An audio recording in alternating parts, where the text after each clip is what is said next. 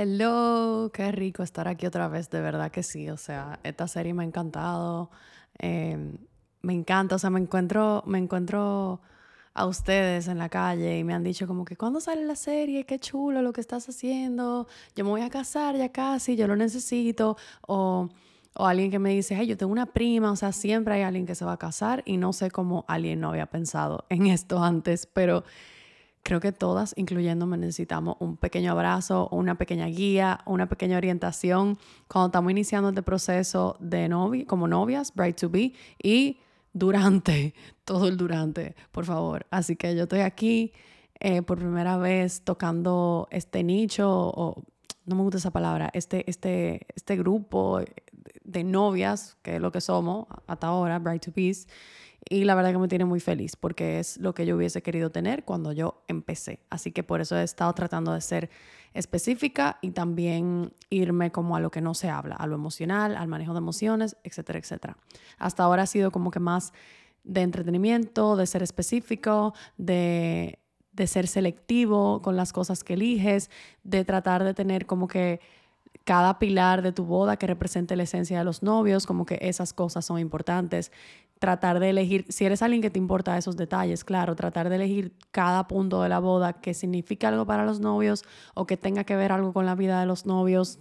Sé que no todas tienen este privilegio porque hay madres, suegras que quizá se invierten un poco más en este proceso y quieren, y bueno, son más demandantes, es la realidad, lo he escuchado también, eh, pero también creo que ya mencioné algo de eso de, poner los acuerdos antes de comenzar a planear la boda y de tener esas conversaciones y no asumir, no asumir que mi mamá quiere controlar todo eh, o mi suegra quiere imponer sin tener la conversación donde quizá pueden salir cosas como que, ay, mi hija, yo nunca tuve mi boda eh, y esto es lo que yo quería para mí, em, pero yo te voy a escuchar mejor. Como que solemos no tener ese tipo de conversaciones y esquipear a asumir y por eso no cada quien se arma una movie y nos complicamos la vida por no tener conversaciones incómodas generando más incomodidad al no tenerlas.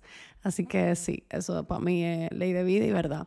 Hablamos de hacer la lista, de buscar el vestido, de elegir tu tribe, de crear la página web, de tener tu Pinterest, de la prueba del maquillaje y peinado, comida, honeymoon, que todo el mundo cae en este checklist que tiene que completar, incluyendo el honeymoon.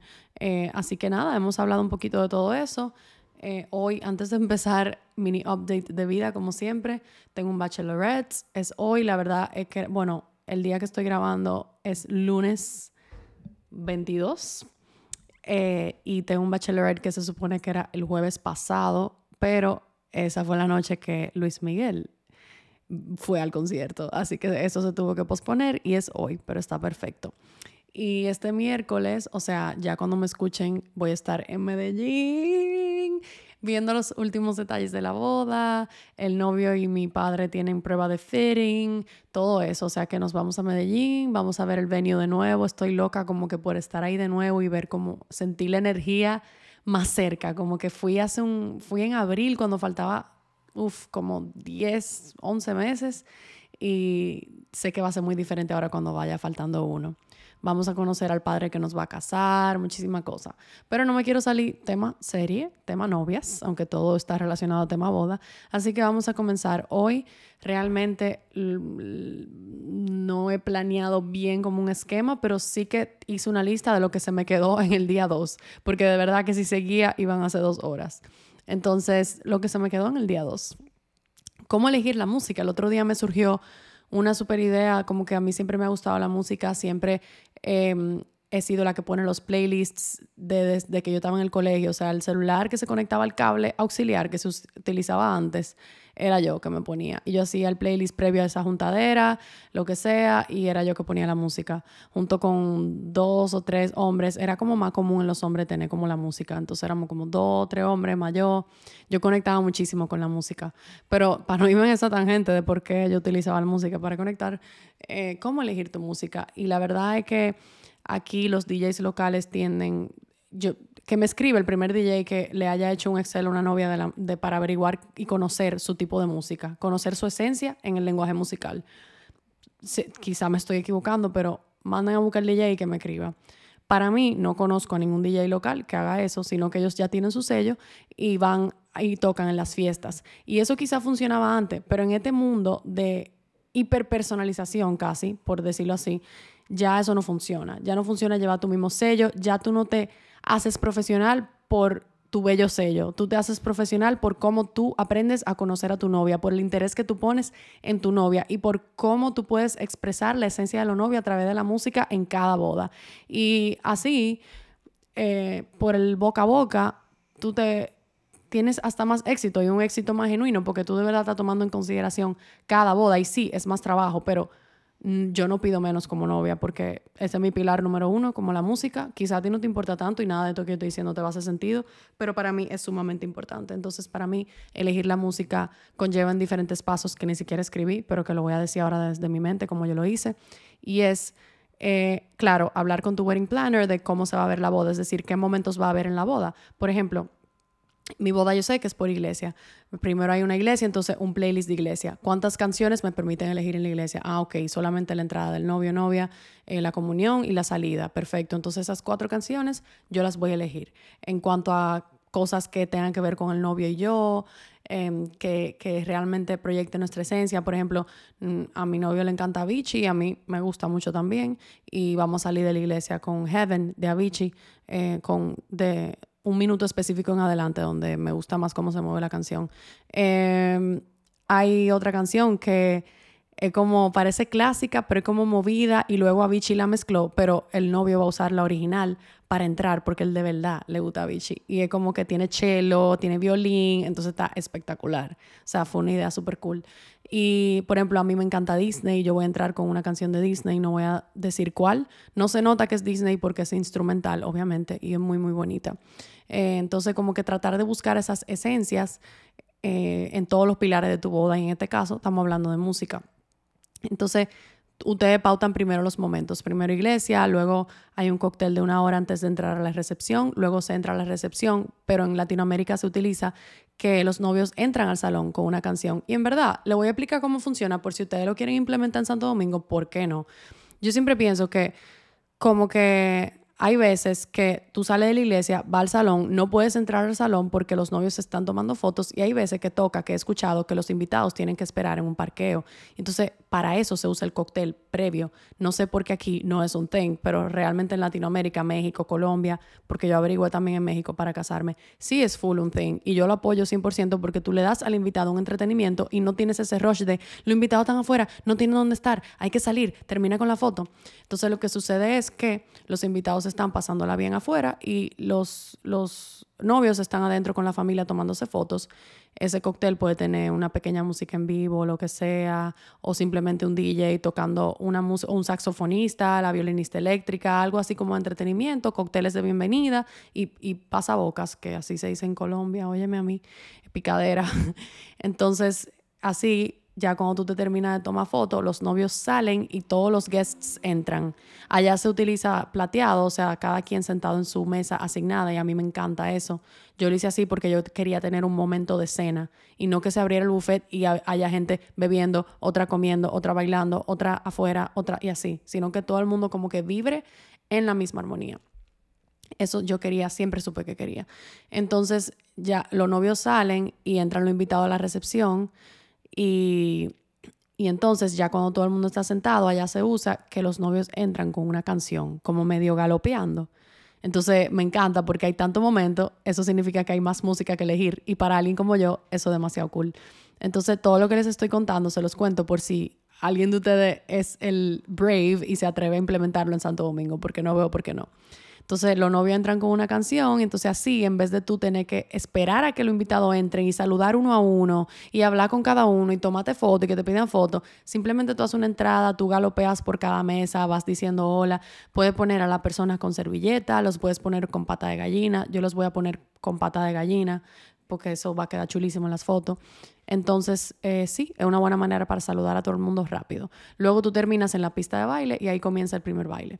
Entonces, si tienes una cena plateada, probablemente eso es un playlist aparte. Música tranquila, qué sé yo, si te gusta música latina, piensa en Vicente García, en Basilos, las que son suaves, eh, como como canciones y artistas por oro, que ahora es nuevo, no sé si lo conocen, búsquenlo, muy cool. Eh, son como música tranquila, latino, los merengues que son suaves, como que todo eso pega por una cena. También hay música de los 70 que, que es bastante suave y ahí uno puede utilizarlo para complacer a los padres y así. Entonces, luego de que ya todo el mundo está cenando, ya como medio en el postre, entonces se cambia para más lounge, que es como una mezcla entre, no es house, pero tampoco es, es como chill, pero con beats. Entonces, como que a mí siempre me gusta cuando yo iba a los restaurantes fuera de este país, en Madrid, en Estados Unidos, que los restaurantes que tienen cena y que luego van como poniendo las luces más bajitas, van como que subiendo la música cada hora, van como que quitando sillas, como que yo quería eso mismo, como que para mí lo que me pasa con muchas bodas es que entran y de la nada ya hay reggaetón, y, pero como que no hemos cenado, entonces abren el buffet y hay y está un merengazo altísimo, entonces como que los momentos no van acorde con la música y muchas veces la fiesta hace para arriba, para abajo, para arriba, para abajo. Yo, por ejemplo, en mi boda no tengo banda en vivo por eso mismo, porque em, no quería como ese, esa montaña rusa, solo quiero que la fiesta suba y que baje cuando tenga que bajar for good. Entonces, no puedo dedicar este episodio solamente a música, al menos que ustedes me lo pidan.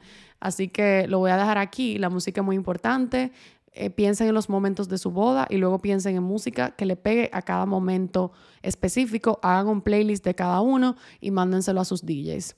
O pídanle a sus DJs que le hagan una entrevista musical y para que ustedes le cuenten qué a ustedes le encantaría escuchar ese día a cada uno.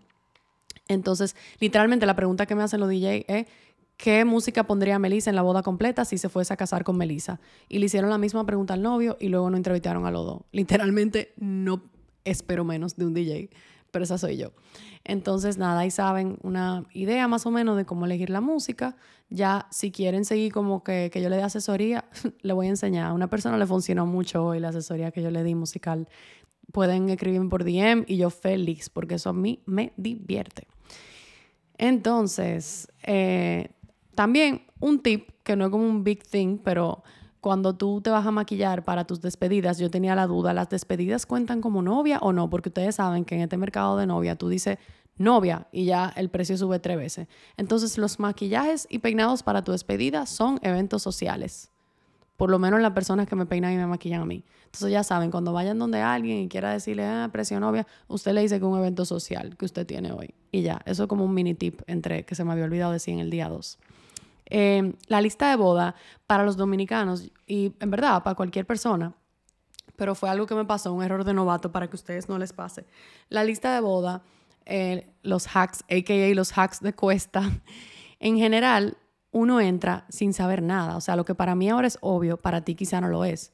Y yo entré a la lista de boda pensando que yo tenía que partirme la cabeza pensando que yo quería que fuese en esa lista para cuidadosamente ponerlo, plasmarlo y que si ya yo lo puse en la lista, ya eso es lo que va para mi casa. Para nada. Por ejemplo, lugares como Casa Cuesta tienen lo que es el crédito. Es decir, que si alguien te regala un abanico, tú tienes los 4 mil pesos de ese abanico. Tú no tienes el abanico, al menos que tú lo quieras. Pero hasta que tú vas a la tienda a canjear y a pedir tus cosas, tú lo que tienes es dinero como un gift card en la tienda. Por ende, no pienses en qué, yo, qué tú quieres que vaya en tu casa, sino qué sería cool para el invitado regalarme. Entonces, por ejemplo, a la persona le encanta regalar barbecue, air fryer, todas esas cosas. Aunque tú no te gusten los, air fryers, no quieras poner barbecue porque estás en un, qué sé yo, un apartamento cerrado, ponga su barbecue en la lista. ¿Por qué? Porque un barbecue te vale 10 mil pesos y quien te lo regale significa que tú tienes 10 mil pesos en crédito. Entonces, esos son como pequeños hacks de bodas. También, si vas a poner una licuadora, pon dos, no importa porque una persona te puede regalar una, otra persona te puede regalar otra. Entonces ahí tú tienes dos licuadoras que son 3000 por dos. Entonces nada, esos son algunos hacks de, lista de bodas. Y nada, algo sí más puntual que tienen que tener pendiente es que funciona de, de la siguiente manera. O sea, ¿Cuánto tiempo tú tienes para canjear todo eso que te están regalando? Eso va a depender de, la fecha en que te hagan tu primer regalo. Entonces yo como novata me comprometí en enero 2023 para casarme febrero de este año 2024. Entonces yo quise comenzar todo con tiempo. Y ya en abril yo estaba abriendo lista de regalos. En abril ya yo había hecho la primera lista de regalos. ¿Qué pasa? Que apareció un responsable por ahí que parece que se prepara con mucha antelación y lo recibimos chulísimo porque fue un regalazo por lo menos. Pero nos regaló en mayo 30. faltando bastante para la boda. Entonces, ¿qué pasa? Que este año nosotros tenemos para canjear todo eso hasta mayo 30. Que si quizá yo hubiese hecho la lista un poco más tarde, no me hubiese pasado eso. Entonces, es un error de novato. Igual no importa, ya a todo uno le busca la vuelta, pero para que tengan más tiempo y no estén con el corre-corre de que quizás su vivienda no está lista y tienen que canjear todo lo que hay en cuesta, les recomiendo que hagan la lista cuatro meses antes, no más cuatro meses, tres meses, o sea, todo el mundo regala un mes antes y hasta la misma semana de la boda. Por, yo hago eso, o sea que imagínense ustedes, háganla cuatro meses antes y no se, no se preocupen por eso. Eso sí, cuando la hagan, éntrense por lo menos mensual. Mensual, ustedes se entran, ¿qué me llegó aquí? Ustedes entran mensual a ver qué hay, qué no hay, porque tampoco se ve bien y al invitado le genera rechazo entrar a una lista que hay mucho, que todo está sold out, por ejemplo. Entonces, cuando hayan cosas sold out, tú te entras mensual y va eliminando todo lo que está sold out y lo reemplazas, como para cuidar la imagen de tu lista, porque al final tú estás vendiendo literal. Eh, o sea, casi. Tú tienes que mantener como que una experiencia cómoda para el invitado, em, que no hayan cosas sold out, que hayan cosas de diferentes rangos de precio y yo les recomiendo que pongan cosas de dos mil pesos para arriba. Eso serían como 40 dólares en adelante, en, en, dólares. Pero si hay un plato que cuesta 300 pesos, pues entonces pon 8 o 10. Y así te regalan el set. Entonces así como que de 40 en adelante. Esa es mi recomendación como amiga de ustedes, novia to be. Entonces, comprar en construcción comprar en construcción, acuérdense que comprar en construcción en este país se atrasa mucho eh, y la verdad es que eso puede traer mucha incertidumbre. Tú no sabes cuándo va a estar listo, pero ya tú tienes la fecha de la boda, entonces básicamente rezar a que esté listo cuando, cuando ya tú te cases, porque qué cool es casarte y llegar a tu vivienda, pero eso no siempre es así. Entonces, algo cool que descubrí en estos días fue que Airbnb abrió como que para alquilar, pero monthly. O sea, tiene como una rueda monthly y tú llenas la rueda por la cantidad de meses que tú quieres alquilar. Y me parece súper cool porque a diferencia de alquileres normales, Airbnb ya es una plataforma organizada, eh, fácil de pagar, cosa de que tú puedes pagar mitad adelante y lo otro después. Y Airbnb ya te incluye como que luz, cable, muchísimas cosas que, que otros no te incluyen. Entonces, nada, no sé ustedes, pero en verdad a mí me está gustando como estos tips que estoy dejando. Creo que a mí me hubiese gustado saberlo. Así que ahora me tengo que ir a mi bachelorette, pero seguimos cuando llegue o mañana. Hello de nuevo. Bueno, bueno, bueno. Ya para cuando salga este episodio ustedes van a haber visto a principio de semana cómo me fue mi bachelorette. Me encantó, fue pacífico. Ya regresé. Hoy es un día nuevo que estoy grabando. Me fui a dormir ayer, llegué tardísimo, como la una de la mañana, un lunes, a mi casa y dije, bueno, me voy a dormir temprano, no me voy a poner a abrir regalos. ¿Qué hizo Melissa? Se puso a abrir regalos de la despedida de dormir como a las dos, pero valió la alegría. O sea, estoy demasiado agradecida de todo lo que he recibido en esta etapa. Y nada, me siento hoy aquí de nuevo para seguir hablando de este tema que me expande tanto, este tema que me hubiese gustado, me hubiese encantado tener como una guía así al yo comenzar como un camino ya trazado de alguien contemporáneo a mí que haya pasado por lo mismo. Así que espero que también lo estés recibiendo de esa manera. Me quedé hablando de, la, de comprar en construcción, de lo mucho que eso se atrasa, se aplaza en este país, de la incertidumbre que eso puede generar y totalmente entendible. Yo me fui por esa vía y Ahora mismo, cuando me case, voy a tener dos meses que aún no va a estar listo y que, bueno, uno tiene que salir de apuros en el momento. Entonces, la verdad es que Airbnb me ha parecido una súper buena opción. O sea, lo he investigado, lo he, he buscado opciones y tienen opciones asequibles con todo incluido y amueblado, que eso como que quita, les quita la carga.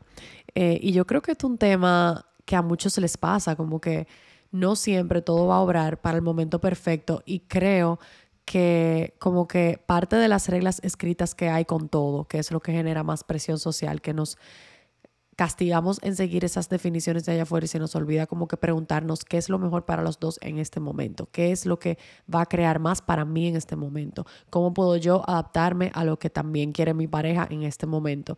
Creo que también hay una presión como que el tú apenas te casas, y esto me lo digo a mí también, inmediatamente tienes que irte de honeymoon, que ya lo, ya lo hablamos, y si no es eso, cuando llegas de ese honeymoon ya tienes que llegar a tu casa toda lista y armada.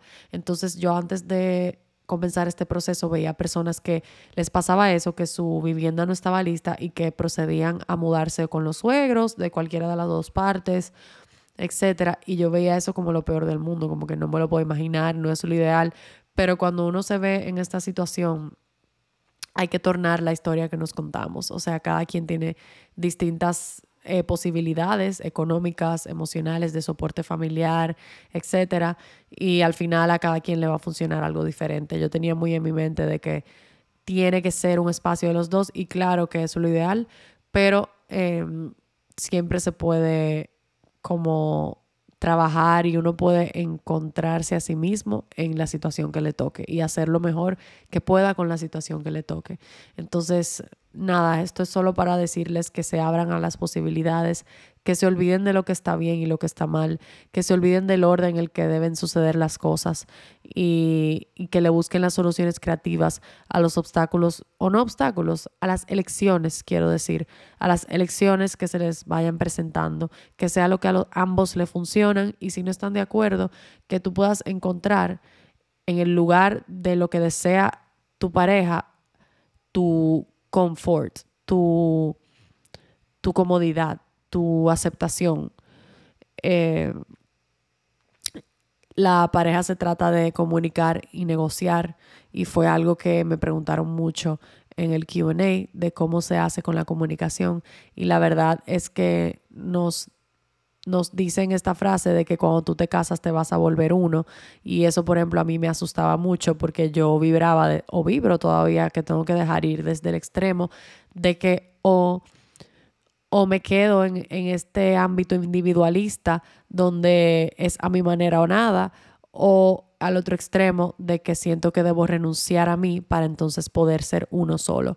Y ninguna de las dos me estaba funcionando y acabo de salir de una sesión de coaching muy potente que me hizo preguntarme em, cosas como cómo puedo yo ceder más no dejar de incluirme en esa ecuación. Y cuando uno lo ve de esa manera, se activan esos sensores del sistema nervioso que, que buscan soluciones creativas y no problemas. Entonces eso me puso a pensar mucho cómo puedo yo comunicar desde la inspiración, desde qué va a crear más para nosotros y no desde tenemos este problema, este obstáculo, estoy incómoda, ¿qué vamos a hacer? Falta esto, falta aquello, porque ese, esa vibra te carga a ti y carga a la pareja y ya de por sí tú estás comenzando un camino nuevo de mucha carga para entonces entrar con ese peso, ese problema, ese aburrimiento. Entonces mi pregunta es, ¿cómo puedo yo buscar diversión, cómo puedo yo hacer que este proceso sea divertido y que vaya a crear más para ambos sin eliminarme de la ecuación. Entonces con eso quiero dejarte esa pequeña activación, por así decirlo, para cuando tengas incertidumbre en este proceso y para cuando estés en desacuerdo con tu pareja. Otra cosa, y realmente no planeaba hablar de emocional en este episodio, pero bueno, así me salió. Eh, otra cosa que, me, que tiene que ver con lo que me preguntaron en cuanto a la comunicación, que literalmente explícitamente fue cómo ha sido la comunicación entre ustedes de su futuro como pareja. Any advice. Y algo con eso también es que muchas veces gastamos energía en tratar de probar nuestro punto de vista, en tratar de probar en que estamos en lo correcto y que nuestra pareja está en lo incorrecto y tratar de alarlos hacia ese punto de vista que nosotros tenemos. Y eso lo que hace es que crea un abismo de separación entre ambos en vez de una unión. Entonces, ¿cómo puedo yo fomentar esa unión? Y es saliéndome de la lógica de que yo tengo que probarme correcta, de que yo tengo que no solo probarme correcta, sino hacer que mi pareja entienda mi punto de vista y que encima lo valide. Entonces cuando vibramos en buscar esa validación externa, ya no estamos sirviendo a la pareja, sino que estamos tratando de servirnos a nosotros mismos. Y una pareja que ambos están tratando de servirse a sí mismos eh, no va para ningún lado. Y esto no quiere decir que mi comunicación sea mala, que no tenemos una pareja sana, que no vamos para parte, sino que nada es blanco y negro. Hay matices y en ese matiz... Eh, se encuentran momentos de mucha conexión y momentos de desconexión, momentos de muchos acuerdos, momentos de desacuerdo, momentos en que ambos nos estamos escuchando y momentos en que cada quien está tratando de probar un punto de vista y tus acciones, como bien digo, no marcan quién eres, sino tu respuesta hacia esas acciones, tu poder de poder observar cómo estás accionando y cómo quieres accionar diferente. Si has estado creando problemas, trayendo mucho peso a la relación en este inicio de este proceso tan cargado, entonces es hacerte la pregunta de qué se requiere de mí para hacerlo divertido, qué se requiere de mí para buscar esas soluciones creativas, qué se requiere de mí para servir y aportar a la pareja y no servir solamente a mis intereses. Entonces, ¿cómo ha sido la comunicación entre ustedes? El estilo de comunicación va a decir mucho de cómo manejarse y eso es cuestión de conocerse, de cada uno identificar el estilo de comunicación que tiene. De, y eso va a depender mucho de la crianza de cada uno de la casa. Por eso es que cuando la pareja se muda junto, siempre te hablan de que la convivencia es difícil, que dejan la tapa arriba, que no friegan, que, que se van al golf y no vuelven a la casa y nadie te habla de lo bueno, lo bueno que viene siendo un detox de cada hogar del que vienen, un detox de las dinámicas, de las reglas, de la energía del hogar y una nueva creación de ese hogar que van a construir ustedes dos eh, bajo un mismo techo. Entonces ese detox ayuda en que se dejen ir yendo poco a poco esas ideas, creencias de crianza y vayan formando las suyas propias. Y eso incluye también los estilos de comunicación. Es decir, si tu pareja viene de un hogar como en mi ejemplo, de que se ladraban como perros y gatos, que se dicen todo a la cara, que se hablan mal y es normal, que, que se alzan la voz. Y eso no significa que se aman menos ni que se respetan menos, simplemente es lo normal. Incluso puede indicar hasta cariño y confianza. Y tú vienes de una casa donde todo es una falta de respeto, donde no se puede decir nada, donde hay que andar, hablar con pinceladas, caminar en plumas y que a ti no te pueden decir ni siquiera que el plato que escogiste en el restaurante es el peor, la peor opción que pudiste haber elegido porque ya te ofendes. Entonces, obviamente va a haber un gap ahí. Y no estoy hablando de mí. Pero sí, eh, abiertamente te puedo decir que en mi caso el estilo de comunicación ha sido muy diferente y yo he tenido de mi parte que como toughen up o como que casi que desensibilizarme un poco y mi pareja ha tenido que sensibilizarse un poco como para poder compaginar en esos estilos de comunicación. Porque qué pasa que cuando tenemos estilos tan diferentes, eh, las cosas se pueden interpretar de manera más graves de lo que al otro le puede parecer. Entonces eso también te puede separar. La idea es llegar a un acuerdo y un happy medium que ambos puedan sentirse en, en comodidad y en amor en la relación. Y eso te puede ayudar terapia. Yo también he acudido a terapia de pareja para eso o te puede ayudar simplemente tener una conversación cada vez que eso pase y cómo pueden ambos hacerlo mejor para la próxima la regulación emocional va a ser un clave en el proceso. Porque cuando uno es novio y cada quien vive en su casa, si tú te enojas con tu pareja, tú puedes decidir no llamarlo en los próximos dos días y tomarte tu espacio. Pero cuando se vive junto, la regulación emocional tiene que ir de la mano con tu pareja. Ya se vuelve un equipo, ya se vuelve, estamos juntos, estamos en el mismo techo, yo me detoné, ¿cómo tú me puedes apoyar? Ahora que estoy detonada, aunque estemos en desacuerdo, ¿cómo puedes tú rise above o, o elevarte sobre ese desacuerdo y aparecer como equipo y no como ego. Entonces todos esos retos son cosas que no te dicen de la convivencia. La gente se enfoca mucho en que no friegan, que dejan la tapa arriba y no, no creo que he escuchado como que ese irse más a profundidad que yo descubrí el otro día que también es esa, esa compaginación de esos estilos de regularse emocionalmente y de esos estilos de comunicación, que es algo que uno no cree que va a ser un problema o un reto, pero realmente es parte de la convivencia, el cómo tú compaginas con tu pareja para así ambos regularse o aprender a regularse como equipo. Y regularse como equipo no quiere decir que te va a resolver la emoción o te va a hacer sentir mejor, sino también que va, te va a permitir darte ese espacio que tú necesitas en ese momento y eso es parte de aparecer también para la pareja y es parte de, de como que compaginar en ese estilo de comunicación. Si no sabes tu estilo de comunicación, obviamente eso se puede descubrir eh, con el coaching, eh, haciendo trabajo espejo, trabajo de sombras. Eso es un trabajo que a mí me encanta y que yo implemento mucho en mis acompañamientos, eh, porque a veces es muy difícil como que darnos cuenta de esas cositas nosotros solos. Entonces, en el acompañamiento siento que uno se conoce mucho. Y te lo digo a ti como coach porque también yo me trabajo con coaches. O sea, aunque yo acompaño a mujeres, yo también busco acompañamiento constante para mantenerme, tú sabes, en, esa constante evolución. Entonces, lo voy a dejar ahí en, en cuanto a la comunicación para seguir con los otros puntos. Me preguntaron también que, Emma, lo voy a leer, algo de la organización. Y es que, que cómo puedo yo organizarme en este proceso para que sea más llevadero. Creo que ya esto es una pregunta más tangible y vamos a ver cómo la podemos llevar un poquito más profundo, pero en cuanto a lo tangible, te recomiendo que tengas una agenda digital, es lo más, o lo voy a abrir más si tú eres alguien que te gusta mucho escribir en lo físico y como que tener hojas de papel a tu lado, en mi Amazon List, eh, voy a ver si les dejo el link, tengo un planner no, que yo curé en cuanto a los reviews y eso, yo no utilicé Planner, no quiero recomendarlo como si yo lo utilicé, pero puse uno en mi lista porque sé que a muchas novias les gusta tener como ese planner físico y que les divierte.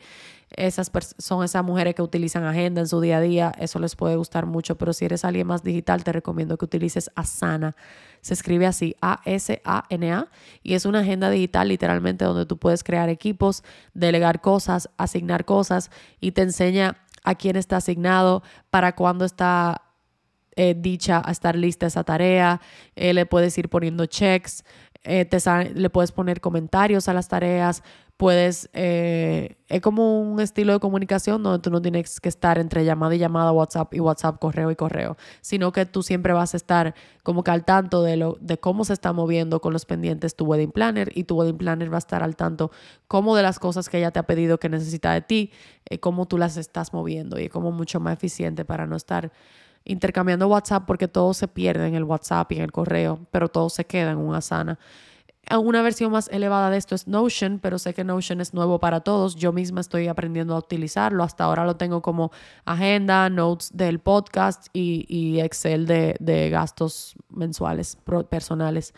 Pero Notion es un mundo, es un segundo cerebro y tiene muchísimos usos que recomiendo full. Se escribe N-O-T-I-O-N. Eh, pero para esto en particular de planning de boda, Asana te va a funcionar perfectamente. Otra cosa son las... Em, déjame ver. Bueno, te cuento qué hice yo, en verdad. Las invitaciones para mí cada día son más eh, obsoletas, o sea, es más a la gente, a las personas adultas que, que quieren invertir o requieren como que le dan mucha importancia a lo que son las invitaciones físicas. Honestamente, si yo me hubiera casado aquí en República Dominicana, no es que no hubiera hecho, yo creo que sí tienen como, sirven como souvenir, eh, como recordatorio de la fecha de la boda para esas personas mayores que no utilizan tanto el mundo digital, pero yo creo que no hay ni mal ni bien, o sea, si yo no tuviera presupuesto, o sea, si tuviera menos presupuesto y lo requeriría para algo que me expande más, yo 100% hubiese mandado a hacer una invitación digital estilo animación. Eh, pero como para mis padres era importante como invertir en invitaciones y mi boda de por sí ya es destino, yo pude haber optado por una invitación simple, no lo hice porque es que no, es que mi idea, o sea, para mí me expandió mucho la idea de que para mis invitaciones nosotros hicimos pasaportes, o sea, hicimos ver como si eran pasaportes eh, con un diseño de portada y todo, como que como si pareciera dorado, como si pareciera oro, las siluetas del dibujo, y tiene como un avioncito alrededor de la invitación en acrílico dorado también. Y entonces esa parte de adentro está súper moderna, pero luego cuando entra su sobre, es un sobre off-white, color hueso, que está escrito a mano por alguien que sabe de eso y sellado en cera. Entonces ya es como que lo, lo mejor de los dos mundos. Y No sé si esto te sirve de algo, pero si, si quieres una idea o si esto te expande alguna idea que quieras utilizar para tu boda, yo feliz. Es, eh, y sirvió como para convencer a mis padres. Por dentro es moderna, por fuera es clásica, ya listo. Entonces estaba demasiado bueno como para no hacerlo, ya que mi boda es fuera, como que hacer esos pasaportes. Pero si hubiese sido aquí, probablemente hubiese sido una invitación sencilla, que no requiera mucha inversión, pues para mí hay otras prioridades más allá que imprimir ese papel en particular. Entonces, eh, otra vez toco un poquito el tema de dinero, que lo hablé un poquito en el día uno, pero es el plan de, lo hablé en el día uno en cuanto a presupuesto, ahora lo estoy hablando más como que en plan de ahorro en el proceso, en cuanto a pareja. Si tú eres alguien que vive en su casa, que no tienes gastos fijos, muchas veces uno puede pensar, bueno, mientras vive en mi casa, tengo que aprovechar para comprar esto, comprar aquello, cartera, zapato, viajar, no sé qué. Y eh, no, eso no está mal ni bien, o sea, es parte de lo que a uno le expande, le gusta, pero sin olvidar que no es solamente aprovechar y gastar más, porque no es que el hombre va a venir y te va a mudar y te va a resolver y te va a mantener completamente, o las que tienen la dicha, pues súper bien. Y como quiera, las que tienen la dicha de que el hombre le brinde todo el apoyo monetario, igual siempre recomiendo tener un fondo de inversión para una misma. Entonces, ese plan de ahorro tuyo para mí debe incluir... Eh, que tú hagas un presupuesto mensual. Por ejemplo, si tú ganas 100 mil pesos, que tú hagas un presupuesto mensual de, por ejemplo, que no, no vas a utilizar 60% de ese dinero, es decir, es decir 60 mil, y que vas a hacer, o sea, destinar esos 40 mil para otra cosa. Entonces, por ejemplo, si tú guardas 60 mil mensual, ya a la hora de tu mudarte o tu casarte, tú vas a tener un pequeño ahorro de lo cual tú puedes defenderte hasta con cosas que tu pareja no le vea prioridad en cuanto a lo monetario, que tú puedas decir, eh, yo estoy dispuesta a aportar, vamos, vamos a hacer que esto pase, vamos a crear esto para nosotros, ¿qué te parece? Que tú tengas un poquito de, de poder de decisión y no quiero transmitirles esta creencia mía, quiero aclarar que esto es una creencia mía, que si yo aporto monetariamente, entonces tengo más poder de decisión y si aporto menos monetariamente, entonces tengo menos poder de decisión. De hecho, como amiga, como humana, como coach, les digo que algo que estoy soltando, trabajando y reinventando y reidentificando. O sea que no quiero que te identifiques con eso, pero que te sirva de ejemplo como para ver las cositas que surgen en este proceso, hasta con nuestra relación con el dinero. Entonces, el punto es no simplemente para tener más o menos poder de decisión, pero para tú tener un fondo de seguridad para ti misma, una fuente de que si pasa algo, tú tienes ese, ese colchoncito tuyo propio. Y también para tus gustos en un futuro, que tú tengas tus ahorros por si tu realidad actual financiera cambia. Entonces, eh, por ejemplo, si yo ganara 100 mil viviendo en mi casa, eh, contribuyo 60, em, invirtiera 20 y utilizar a los otros 20 para el disfrute. Y actually, eso está muy, eso no está nada cierto. Si yo ganara 100 mil, probablemente estuviera utilizando menos realmente. 40, no sé, cada quien, cada quien lo hace como, como entienda. El punto es que hay oportunidades para tú poder invertir súper fáciles.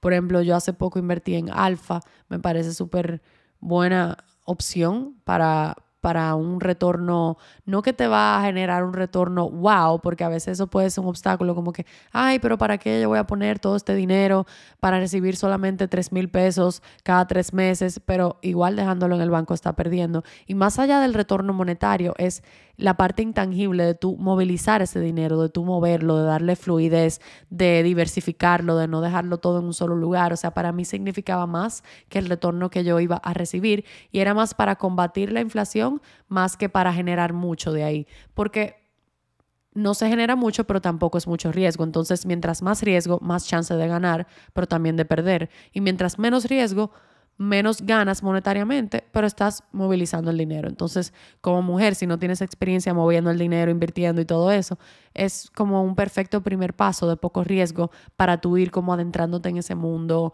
conociendo cómo funciona.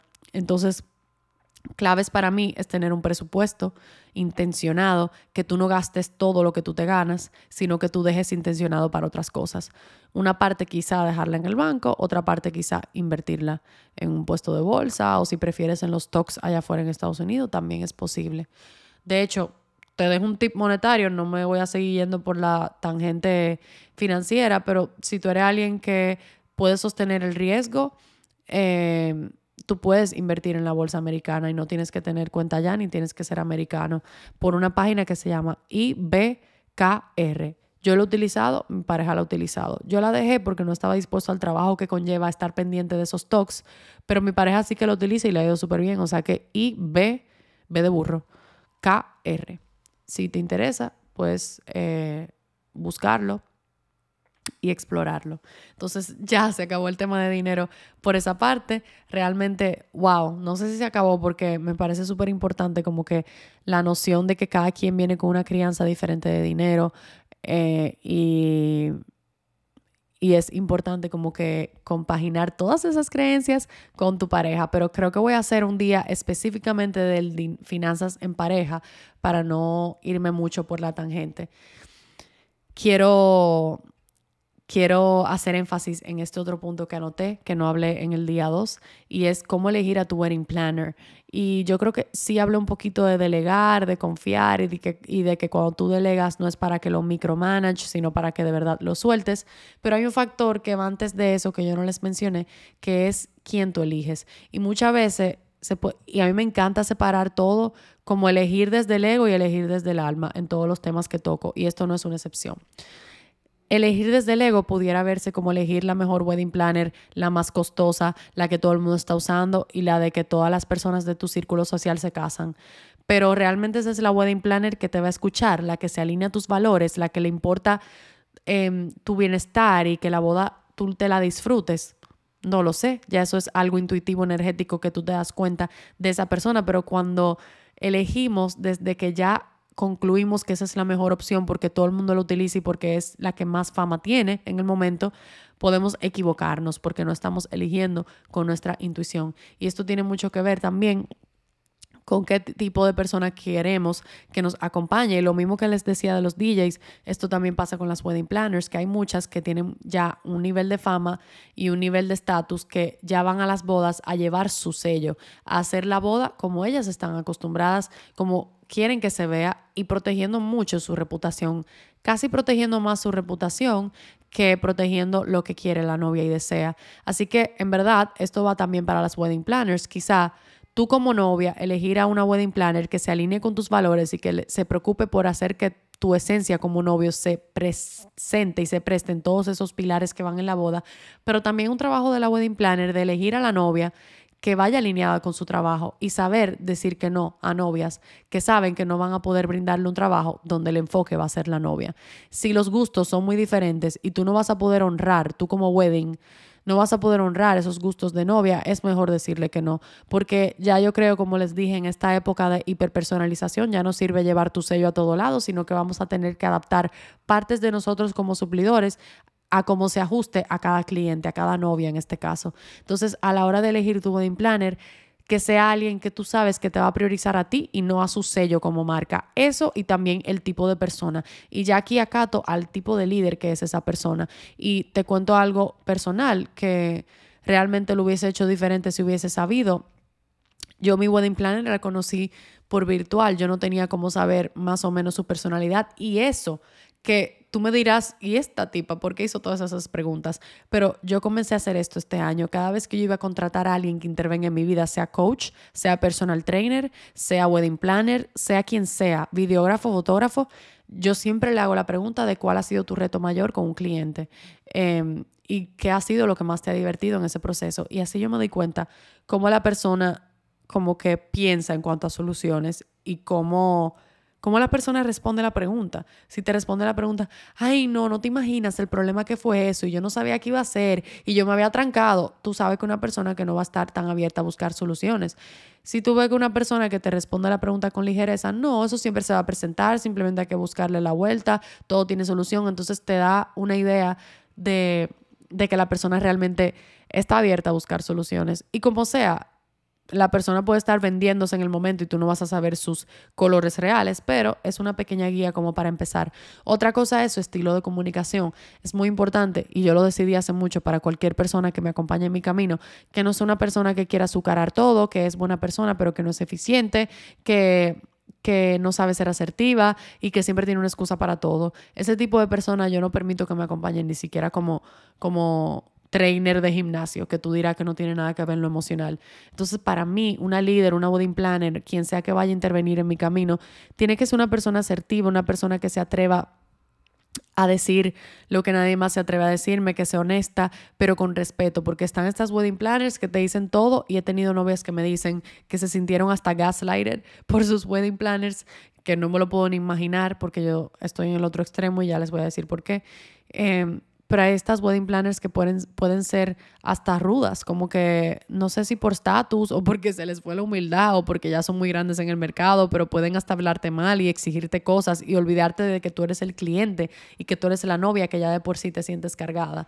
Entonces está este otro extremo de wedding planners que siempre es una excusa, es que tal no me respondió, es que no pude hacerlo, es que tenía esta otra cosa, es que no me respondieron y es como que no me, no me traiga excusa. Yo, quiero, yo necesito soluciones. O sea, el día más importante de mi vida es un día que ya de por sí tiene mucho peso. Estoy delegándolo y confiando para que el otro resuelva, no para que yo tenga que venir a resolver.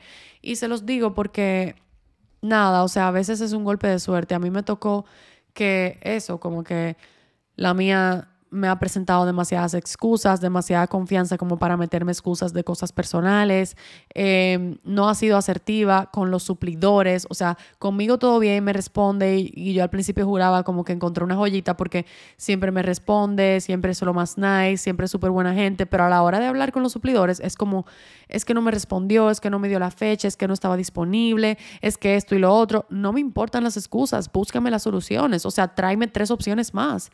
Y lo exijo de ella porque no exijo menos de mí mismo. O sea, yo soy alguien que busco soluciones, resuelvo y me pongo como un tiburón. Y tenía esta analogía de, yo sé que tienen esta analogía especialmente en empresas, cuando tú te llevas a todo el mundo por delante, cuando tú te pones primero, cuando, es cuando tú velas por tus intereses, que tienen esta analogía como del animalito de Shark.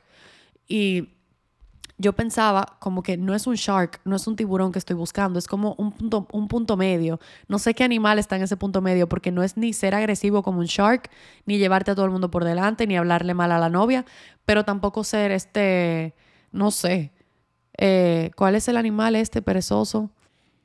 Ornitorrinco, no. Hay un animal que es súper perezoso, que no me acuerdo el nombre no es ni ser ese animal perezoso, ni ser un tiburón. Es encontrar ese animal que está en el medio, donde se encuentra esa asertividad, donde se encuentra esa gracia hacia cuando tú te comunicas con tu novia, pero que también tú le presentas soluciones.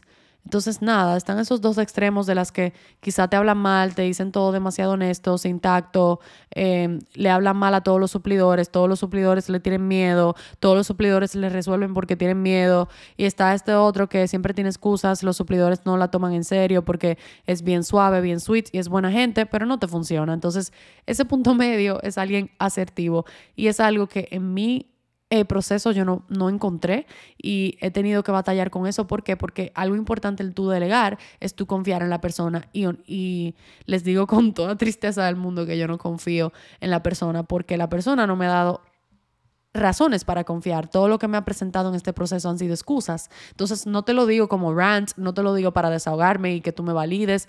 Te lo digo porque todo puede pasar y para que te fijes antes de elegir a tu wedding planner ¿Qué animal es? ¿Es un shark o es un orangután? No sé, ah, ya ni sé cuál es el animal perezoso. ¿Y qué, qué vas a preferir? O dónde está ese punto medio o cómo puedes llegar a un acuerdo con esa wedding planner para asegurar que se lleven bien. Y si ya eres alguien que le elegiste como yo y que ya no puedes dar marcha, marcha atrás, ¿cómo puedes entonces trabajar con eso?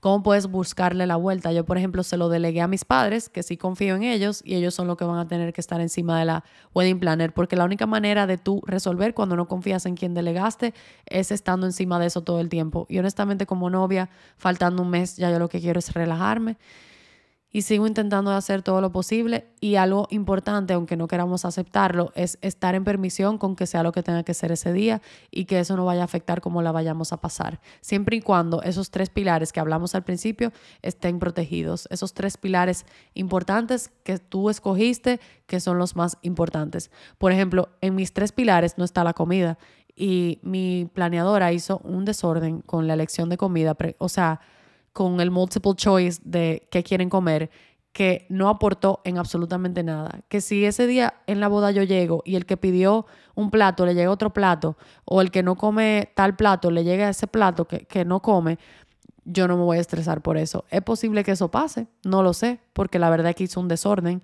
pero eso no está en mis pilares de, de, de, pasarla bien. Me da pena por el invitado que vaya a recibir algo que no le gusta, se podía haber hecho mejor, claro que sí, podía ser más eficiente, 100%, pero no es algo que me va a quitar mi paz ese día mientras la música esté bien y mientras los tragos no se acaben. Y no me acuerdo la otra prioridad que yo había dicho, pero por eso es importante elegir esas tres prioridades, porque si todo es una prioridad, entonces ese día, si va algo mal, si algo va mal, nos vamos a estresar. Entonces es tratar de enfocarnos en esos tres, no más de tres.